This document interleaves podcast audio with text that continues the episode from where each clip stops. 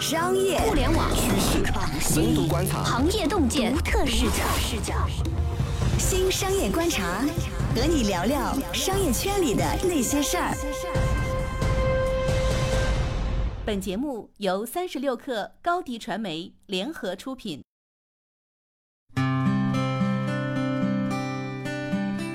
Hello，大家好，欢迎收听这一期的新商业观察，我是三十六氪的大公司报道主编杨轩。这期呢，邀请到了我们的记者苏建军，他去了一年一度，为期三天，然后去在昆明，对吧？可能吃的还挺好的，就是非常盛大的腾讯盛会。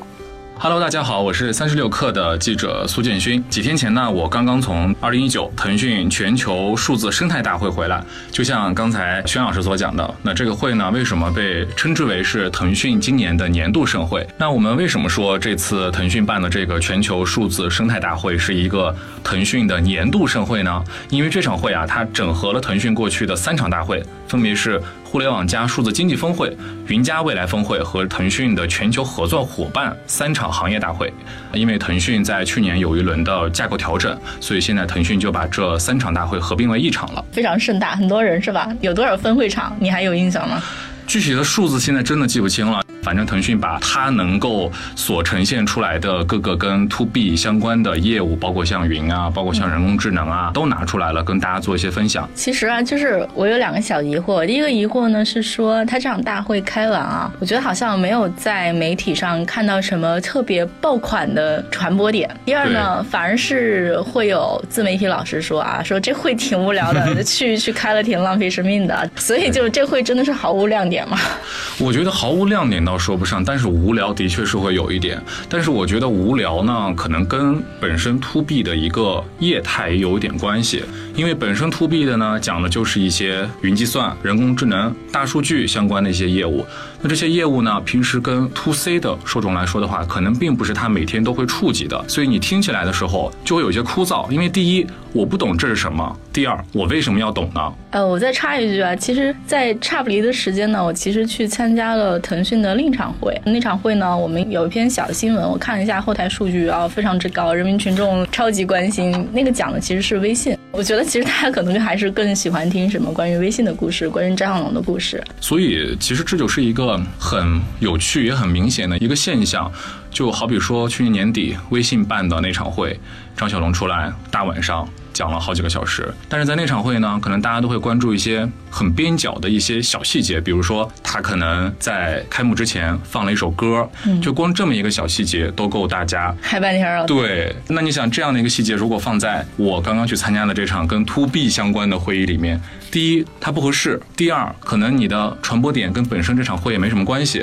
所以我觉得通过这样的一个细节，就可以解读出为什么一款 to B 相关的会议并不能够引起大家的一些关注。嗯，对，而且可能是比如张小龙自己，我印象中去年那场会完事儿之后，他那个演讲全文，其实在全网的传播量也是非常高的，大家都很想知道他去讲了点什么。像这次我去腾讯的这场 CSIG 的，就是云与智慧产业事业群的会的时候，其实我自身的一个最大的感受也是，腾讯在这次会上披露的东西，更多是属于自身的一些业务。或者说是一些架构上的变化，但它跟外界的关系实际上可能并没有那么一个强烈的一个交流，或者说，我想问一下，这个跟炒股有关系吗？如果是腾讯的股民，会关心你要讲的这个事儿吗？我觉得，如果对于腾讯的股民来说，可能你还需要多等待一段时间，去依靠 CSIG 这个事业群拉动股价的变化，因为 To B 本身就是一个特别慢的生意。就腾讯最近老嚷嚷的产业互联网，其实我觉得大家挺多人对它看法还是蛮悲观的。不知道这东西最后究竟能为腾讯产出一点什么？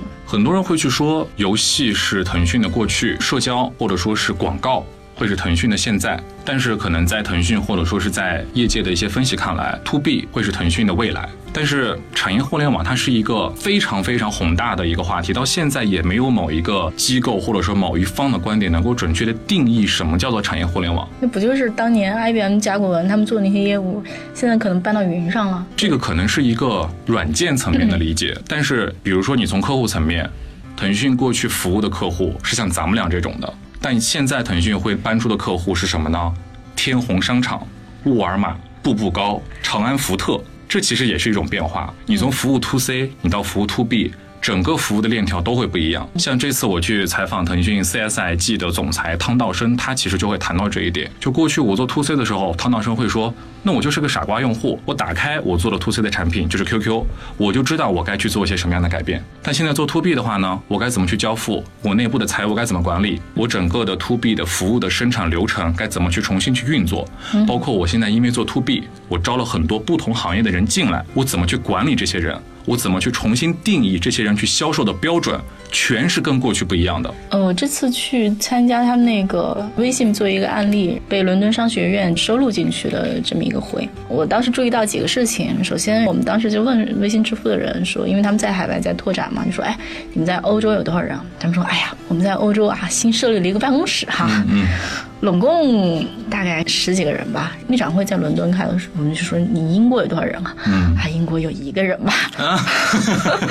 但是呢，他们去研究微信的时候，你会发现说，微信是一个特别愿意四两拨千斤的一个团队。比如说哈，嗯，我自己的直觉感受是，他们比如说微信支付当年特别厉害的是说，他们用红包这么一个动作，基本上撬动了所有的微信用户，对，然后去养成了这个用户习惯，所以他们会认为说，你去用地面团队去铺商户。笨办法去做，这样是不经济的。这是我觉得我从跟他们的聊天中收到的讯息。他们会认为说，为什么我不去做一些性价比更高的事情？我用非常少的人、非常小的团队，嗯，就去撬这个事情。嗯，我去做一些基础的组件，我让开发者用的更顺手。然后这可能我做一个什么小功能，整体的这个效率就提高好多倍。他们不太愿意说花一个特别重和特别笨的办法去做事情。当时还聊到说，就微信团队就是从当年的十几个人涨到两千人的时候，嗯，他说我们认为说这个团队太大，其实效率未必高，说我们在有意的控制团队人数，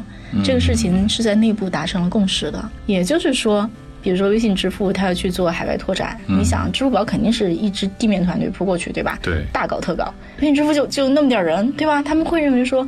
哎，我是不是应该用一些顺势而为的方法、聪明的方法、少人数的方法去把这个事儿就给撬动了？嗯，这是他们的逻辑。所以我觉得这个东西也是他们的基因。这话什么意思呢？我还记得非常多年前，腾讯曾经做过类似团购的业务，或者去扶持过团购的业务。团购真的要做的话，其实就是要像美团那么做的，非常大的团队，非常军事化的管理，非常苦。腾讯当时做了，就明显就失败了。这个事情你怎么可能用腾讯的薪资体系去做这个事儿？腾讯薪资体系多高？腾讯也不会扩招那么多人。怎么说呢？就是 to B，我不是非常 sure，但是这个基因这个说法，马化腾 diss 归 diss，我觉得是有基因这件事情的。他跟一家公司的思维习惯、做事风格，以及说他的薪资结构、人员编制，都是有非常大的关系的。像你谈到的这个做 to C 的基因这种方式。在腾讯去年的汤道生的总结来说，嗯，他有一句话叫做说，腾讯希望用 C 端的经验去做产业互联网，这个它是有这种方法论的体现的。但是有一个特别有意思的点，是在今年我会发现腾讯已经。不再提到这个方法论了，这其实是对于腾讯来说一个非常重要的转变。嗯，因为在去年的时候，用 C to B 的方式来做产业互联网，还是腾讯去大提特提的一种方法论。因为 C 端对于腾讯来说是一个非常有用的工具，竞争优势。没错没错。但到今年的时候，为什么不提了呢？其实这个问题我也有去问汤道生，他给我的一个回复是说。他不希望被标签化，但其实在我去接触腾讯过去合作的一些 to B 的客户，或者说是一些企业服务领域里面的这种人士来看的话，因为用 to C 的方式做 to B 本身就是一个立不住脚的方法论，因为 to B 的整个链条就好比刚才我们所说的汤岛生的那些挑战，因为 to B 就是跟 to C 是完全不一样的。你用 to C 的经验去服务的话，你到后来既拿不到客户，你也去服务不好。所以我觉得腾讯在这八个月的调整当中，它是有意识到这个问题的。哦，终于意识到了。所以，像我们这次再去聊的时候，其实汤道生就不希望外界再用所谓的“你 to C 该怎么样，你 to B 该怎么样的”这种思维方式去定义腾讯。就他会说到：“我不希望你把我们标签化。”哦，所以呢，八个月后他转变后的决定是什么？他可能没有提到说要做一个决定吧，但是他会有一些新一步的动向。这次汤道生的整个演讲的主题的一个重心是说，腾讯要把它的两个中台开放出来。这一个中台是叫做数据中台，一个中台是叫做技术中台。其实，在去年的时候，汤道生有接受过一次采访，他对中台这个概念是非常抵触的。他会说，因为中台就涉及到数据打通。那对于腾讯来说，腾讯有这么多面向 C 端的产品，如果我们在集团内轻易打通这些数据的话，会有很多数据隐私安全的问题。但是到今年。你看，八个月之后，立刻就出了这个中台，就是有一点食言的意思。但是其实这也是腾讯在这八个月里的一种思考的转变。我在采访当中，我也有问到汤道生这个问题：为什么我们八个月之后有这样的一个变化？他其实也会说到说，可能过去大家或者说他们自身对于这个中台的理解，还是在所谓的数据打通的这个局限里面。但现在他们希望跳开这种。局限性的思维，去想好怎么把这个数据中台建立起来，或者说怎么在不侵犯用户隐私的前提下，把这个数据中台建立起来，并且能够成为一种可以卖给 to B，甚至可以用来赚钱的一种方式。来，让我们猜猜看啊！然后腾讯会用大家的哪些数据？我猜，哇，朋友圈数据会 会用吗？哎，但是我必须要跟你提到一点，马化腾在很早的时候就谈到过，腾讯是绝对不会用到。用户的社交数据，这一点非常关键，也希望大家。不能因为这一点就疯狂的 diss 腾讯的这个用户隐私安全的问题，因为在我采访的很多过程当中，腾讯是会一直不断的提到用户的隐私安全问题，因为微信实在太多人用了。嗯，我能理解，但是我刚为什么第一讲的不是说大家的聊天信息，而是说朋友圈？嗯，朋友圈更像 Facebook，更像你发在 Facebook 上的动态。嗯，Facebook 其实是会用你这些数据去给你推广告的，这是一一种思路和逻辑。再比如说你放在搜一搜和看一看里面，嗯嗯嗯的那个东西，嗯。其实我觉得某种程度上，就那个更像信息流。比如说哈，你看微信曾经有一版改版，就把公众号订阅改成了信息流模式，但是它一直没有在里面插广告。对，我觉得就是微信还是非常尊重，就是大家用户或者说它生态里的这个对用户体验的问题。而且我觉得对微信公众号的这个生态里的内容生产者也是一种，就是我薅你羊毛呗，对对吧？以前都是你们自个儿接广告，现在我也插一下我来接广告。嗯，但是可能在像搜一搜、看一看这样的产品里面，它可能更像头条这样的信息流产品，可能它更能插进去，这是我猜的。嗯，所以现在谈到的是一种微信怎么做商业化的问题吗？嗯，因为我们刚刚讲了数据嘛。嗯，其实数据这个东西哈，放眼望去，全世界数据最大的一个应用场景就是给大家推广告，最合适的一种变现场景。但是其实腾讯也一直在这个方向上在努力。但是让它在这个方向上有所受限的两点，第一个可能是用户体验问题，第二个可能就是说我们所说的数据隐私问题。所以像这次我们在聊到用户中台的时候，腾讯的一个定义还是说我不会把你的微信数据跟 QQ 数据打通，就这个是他们很坚定的一点，因为他们始终不愿意去做数据打通的这个事情。就是说怎么在这种步步受限的一个情况下，还是可以把用户的画像通过一种合适的方式提炼出来，并且得到一个。商业化变现了，这其实就是腾讯面临的很严重的一个问题。因为像我们在关注腾讯的财报的时候，我们也会看到说，可能游戏是不停的被政策所 diss 的，也是在面临用户流失啊，或者说是活跃度增长的这种天花板的。而且腾讯自己也很愿意说，游戏占比不断下滑这件事情。没错，没错，没错。所以那腾讯该从什么样的一个业务里面得到这种营收的助推呢？广告就是很重要的一个板块。因为像我们谈到的，不管是企业服务还是金融科技，可能还是在一个成长的过程当中。那怎么把广告这块的收入有一个质的提升呢？其实就是因为腾讯掌握了非常非常丰富的一个用户画像，但是在这个画像里面就会面临到我们所说的，不管是隐私问题还是体验问题。所以腾讯怎么样把这两个问题协调好，这其实对于它的整个的营收、对它的财报都是有一个非常重要的作用的。好的，稍事休息，我们马上回来。为什么推进中台对腾讯来说非常困难？开放中台对腾讯和企业客户来说意味着什么？为什么说广告业务会成为腾讯 To B 业务的抓手？欢迎继续收听《新商业观察》。Hello，欢迎回来继续收听《新商业观察》。这期呢，我跟苏建勋一块儿聊聊腾讯一年一度的生态大会。腾讯这家公司相对还是中国互联网公司里面相对比较可信赖的一家公司。对，所以这也是为什么腾讯在搞得很疯狂。对，在推进，比方说中台的建设啊，会这么的困难。其实包括像这次汤道生做了开放中台的这种举措，可能大家会觉得说，不就是把你们内部的好几个板块合一合，就给一些 to B 的人开始用了吗？但其实。坦白说，真的没有这么容易。如果去了解的话，我们知道腾讯在过去是有赛马的机制的，就是说你的业务群跟业务之间是有竞争的，你的 QQ 跟微信这两个不同的事业群就是在竞争。嗯，因为这两个都是社交产品，我凭什么把我的数据给你用？我给你用了之后，我的利益该怎么分配？那现在腾讯它可能就是希望我们在业务上有一点协同，它就是需要去解决赛马这个问题。这可能在外部人看来，他感知不到。但在腾讯内部，其实是一个伤筋动骨的过程。这样东西要改掉自己那么久以来的一个内部运作方式吗？没错，像这次唐道生会不停的说，另外一个高级副总裁，他叫卢山，是腾讯 T 一季就是技术工程部门的领导人。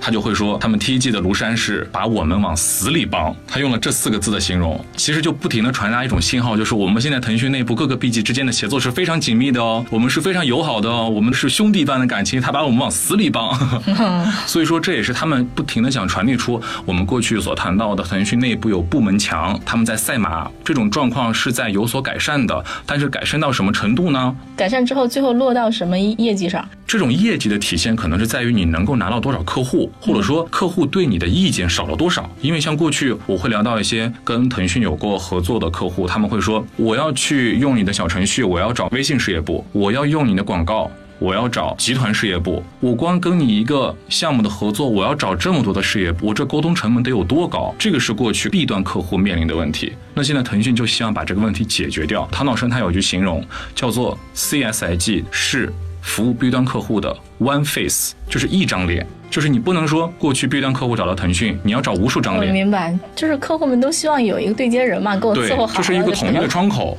不能说我来找你，我给你给钱，但是我还得付出那么高的沟通成本。对对对，客户们不是这么工作的。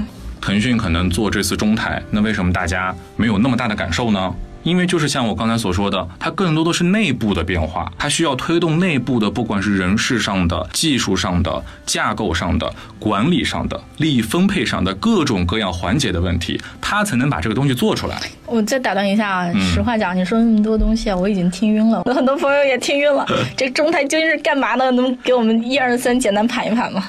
因为涉及到用户中台的话，里面会有很多使用数据的问题。坦白说，OK，数据是个大问题。对，坦白说，腾讯现在对于怎么使用用户的数据是非常敏感的。嗯，这次我在我的整个参会过程中，在我的采访过程中，腾讯也从来没有特别明确的提出过我该怎么用用户的数据，更不会特别明确的说出。我该怎么用你的数据来变现？所以，像我的一个理解是说，可能过去我在腾讯视频上观看过一些有意思的视频，可能过去我在 QQ 上看过一些有意思的信息，我在微信上点击过某一个朋友圈的广告，但过去这些数据是彼此不连通的。但现在有了这个中台之后，可能会有某一些层面的协作，这样的话，它可以构成我一个更准确的用户画像。哇，感觉会超准的。因为你想，广告主或者说企业要什么，他就想知到你是谁，你喜欢什么，我才可以给你推荐嘛。但是你想，中国的公司谁有这些数据？可能阿里巴巴有你消费的数据，但腾讯有你对内容的喜好的数据。对于腾讯内部的业务来讲，其实他们也需要这种东西。我举个例子啊，比如说我们前段时间刚写了说那个微信开放第三条朋友圈广告，然后但这个事儿基本上我觉得以微信的做派，他们不会开放更多了。我忘了是我们自己私下讨论，还是我听谁说，我已经忘了。我们会推测说。因为他不会开放更多条，他们基本上以后的做法会是让不同的人看到不同的广告，不会增加条数，但是会增加准确性。千人千面吗？对，不然的话，就是这个东西对用户的打扰也挺大的。如果做不好的话，所以说为什么每次我们在朋友圈一看到什么爱马仕的广告、卡地亚的广告，底下会有一群根本买不起这些东西的人会疯狂吐槽，说为什么要推给我这些广告？这个用户画像是不是定位也太不准了？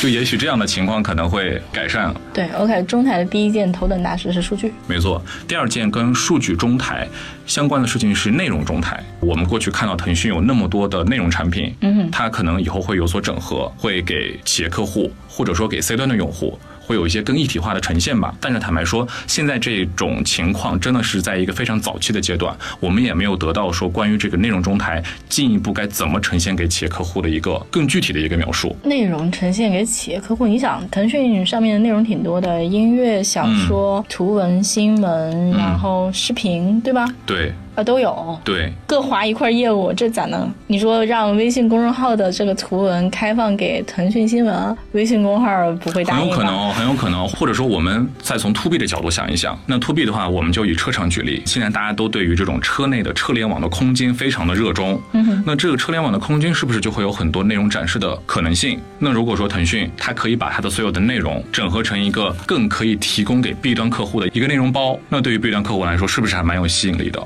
听起来还不错。再换一个角度，我们把它整合成一个内容包之后，我提供给广告客户，这样是不是也是一种可能的变现途径？提供给广告客户，对，全平台投放还是怎么着？类似，当然这些其实都是我们在 YY 这种具体的方式，但是可能具体要怎么做的话，还是要看之后的一些进展。车内那个场景倒是挺有趣的。车内的场景其实还涉及到另外一个问题，就是涉及到用户中台。就当时唐道生在台上，他直接就举了车内的这个场景的案例，就是他会说他会用用户中台的方式。帮助车厂做会员管理。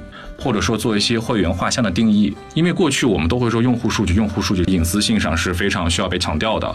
但是腾讯的这个举动，它可能的一个方向是说，它会给一些车厂提供流量层面的帮助。然后另外一个 CRM，过去可能车厂卖给一个用户一台车，他可能跟你这个联系就到此为止了。但如果说他能够在微信或者说在其他的社交产品，它可以做一整套链路的 CRM 工具的话，它可以跟你一直保持联系，不管是通过公众号还是小程序，这个是可能他们在。用户中台上的一种可以去商业化，或者说可以去给 to B 服务的一种方式。这感觉就需要他们的 to B 团队，然后跟他们腾讯内部其他业务，比如说跟微信谈好合作。比如说我给一个车厂卖了一套这个方案，最后车厂说：“哎，我要一个直接绑到我这个用户的微信上，我实时给他推一些我的新的 4S 店的服务，嗯，新的维修保养。”看起来好像是这样的。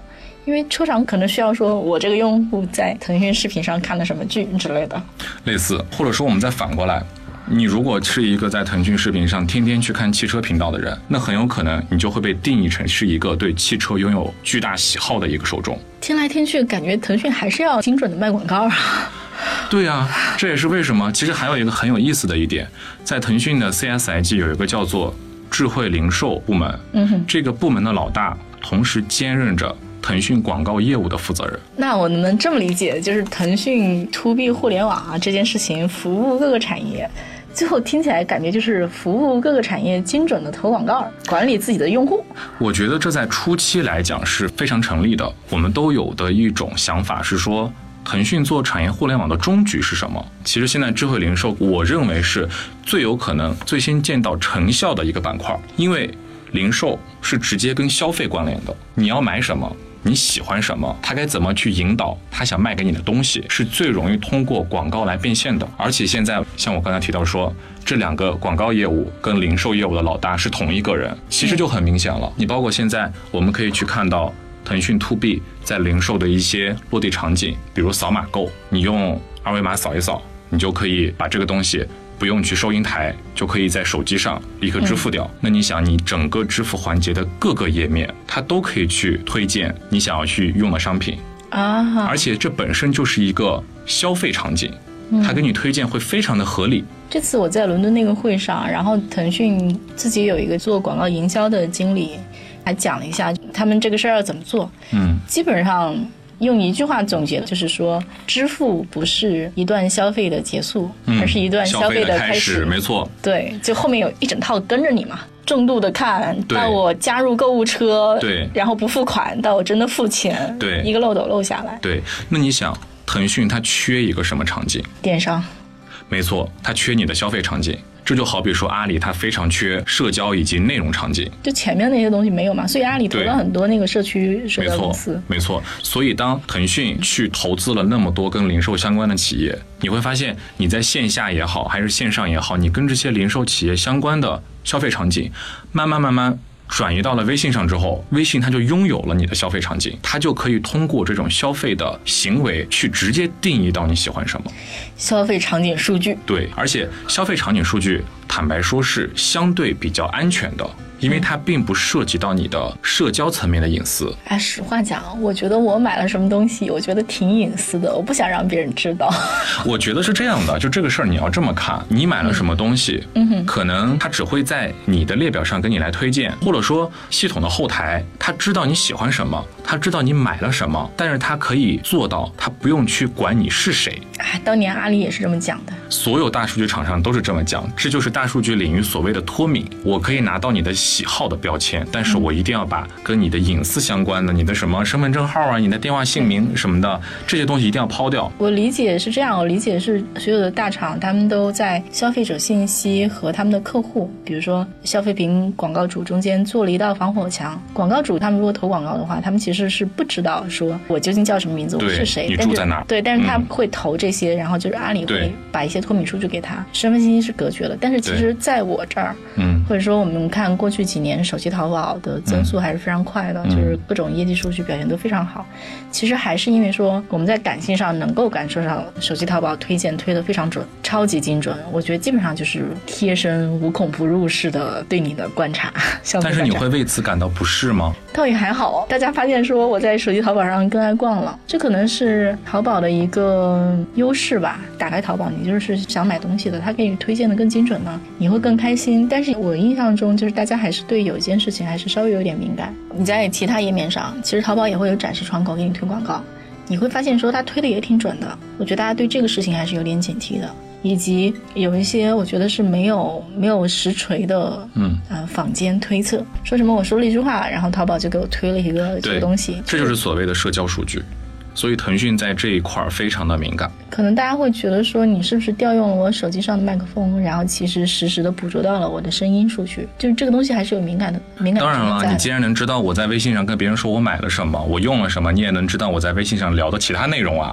啊，对啊，老可怕了。对，哎，那小苏就是这次大会开完啊，你能看到腾讯的，就比如说看到一些新的迹象和走向吗？腾讯在 To B 目前的一些落地，其实还是比较浅的。其实像刚才我们谈到了广告流量，其实还是一些大家非常熟悉的一些东西。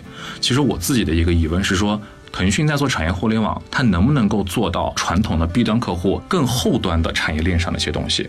嗯，比如说供应链上的，比如说 ERP 上的这种，这个其实才是产业互联网。真正最需要解决的环节，因为如果你始终停留在特别浅层的，我给你导点流量，我给你导点广告，这可能满足不了企业客户的全部需求。对，而且我们最近两天，我我们写了一个新闻，嗯，然后讲的是说腾讯投过的华润万家，啊对，然后跟饿了么合作了，对，其实就是说。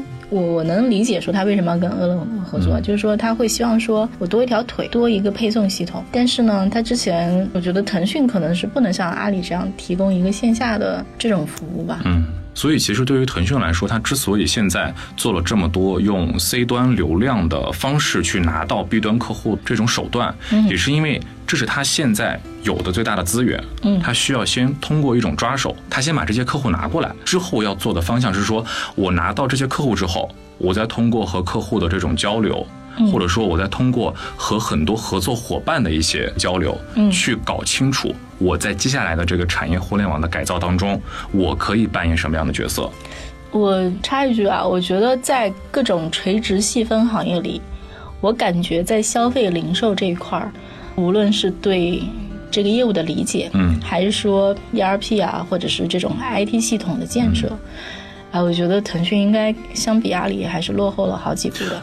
没错，嗯，这个其实也是为什么很多 B 端客户在挑选大厂合作的时候，嗯，他会更关注你大厂本身的数字化改造的一个进程是什么样的一个情况。嗯，阿里在这方面的确是领先腾讯不少的，包括这次唐老师他自己也会说。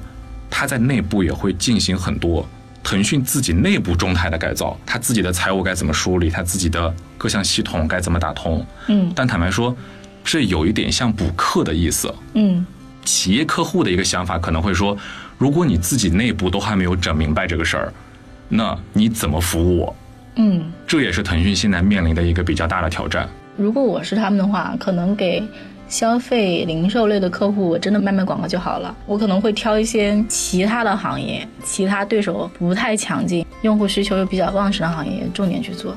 另外一个这次大会主要的一个内容，嗯。就是腾讯在教育其实有一个很大的一个进展，嗯。就他把自己的一些业务他盘了盘，他做了一个专门 for 教育的一个事业组还是事业群。呃，教育最近两年比较有钱，对，其实我也在问一些业内的人，包括像我之前接触像科大讯飞，嗯。它自身的财报教育占了将近百分之二十五的一个比例。哇哦，而且像商汤在去年一年做了很多跟教育数字化相关的东西。后来我就去问一些厂商，为什么对教育这个领域这么的看重？因为在他们看来，教育是一个非常能够标准化以及可以规模化的一个市场。因为你想，小学、初中、高中，大家都要上学，大家上学的方式可能教材会有一些不同，但其实坦白来说。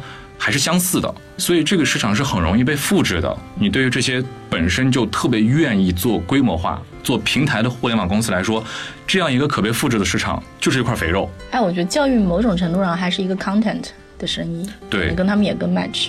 对，嗯，所以其实像我们如果来展望一下，腾讯可能在今年要去重点来做的一些领域也好，嗯还是说是一些动作也好，可能我会觉得说，一个是教育，一个是像刚才我们谈到的车联网，动作层面来看的话，可能本身广告的业务它要继续保持，因为这个是可以维持它财报良好表现的一种方法。嗯，那可能另外呢，他们也在探索，那除了广告以外，我们还能给 B 端客户做些什么？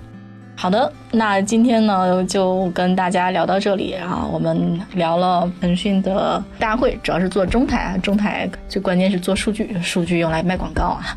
腾讯这一套打法可能跟腾讯的自己的竞争优势还是紧密关联在一起的。当然，腾讯未来会怎么走，我觉得可能也不能靠这一个大会就完全能下一个定论，我们还是拭目以待。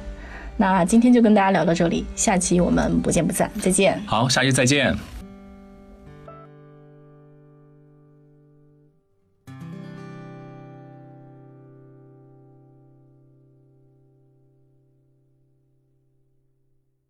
欢迎加入三十六氪官方社群，添加微信 hello 三十六氪，h e l l o 三六 k 二，获取独家商业资讯，听大咖讲风口，聊创业，和上万课友一起交流学习。